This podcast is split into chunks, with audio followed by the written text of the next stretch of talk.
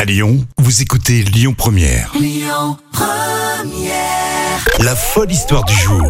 Allez, nouvelle semaine et bien sûr, nouvelle histoire complètement folle racontée par euh, Jam Nevada. Et pour ce lundi, Jam, on va au Canada Oui, on va à Golden, plus précisément, c'est en Ouais. Colombie-Britannique.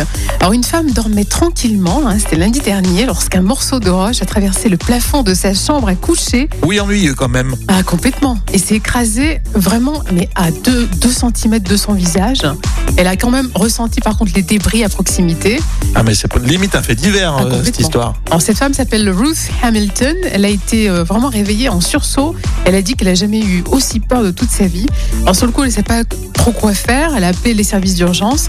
Et ensuite, euh, ils se sont vite rendus compte, quand le- ils ont envoyé le policier sur les lieux, euh, qu'au départ, ils pensaient que c'était juste un chantier de construction qui était à proximité de la maison et qui aurait eu un souci euh, Ah oui, ou alors pendant la une euh, nuit. tentative de meurtre. Pour une tentative de meurtre, c'est ça Donc elle s'est réveillée avec un morceau de rocher à côté, à côté d'elle, quoi. Et en fait, il a appelé le chantier en question et ils ont dit qu'il n'y avait pas eu de détonation. Enfin, c'était pas du tout le, D'accord. Puis en plein milieu de la faut- nuit, tu vas me dire. Et euh, par contre, euh, ils ont euh, aperçu, d'après les témoignages aux alentours, que c'était une sorte d'explosion, mais dans le ciel.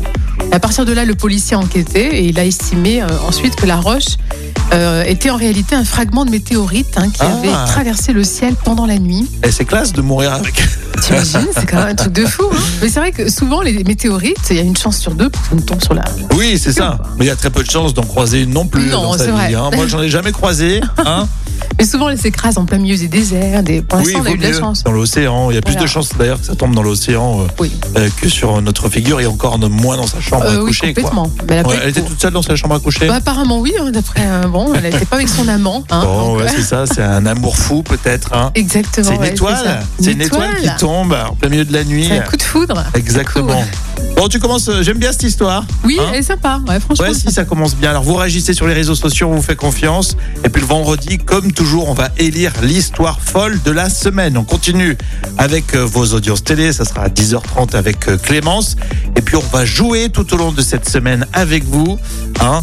et on vous offre vos invitations pour aller au musée Confluence, musée d'exception. On en parle dans une petite demi-heure sur Lyon Première.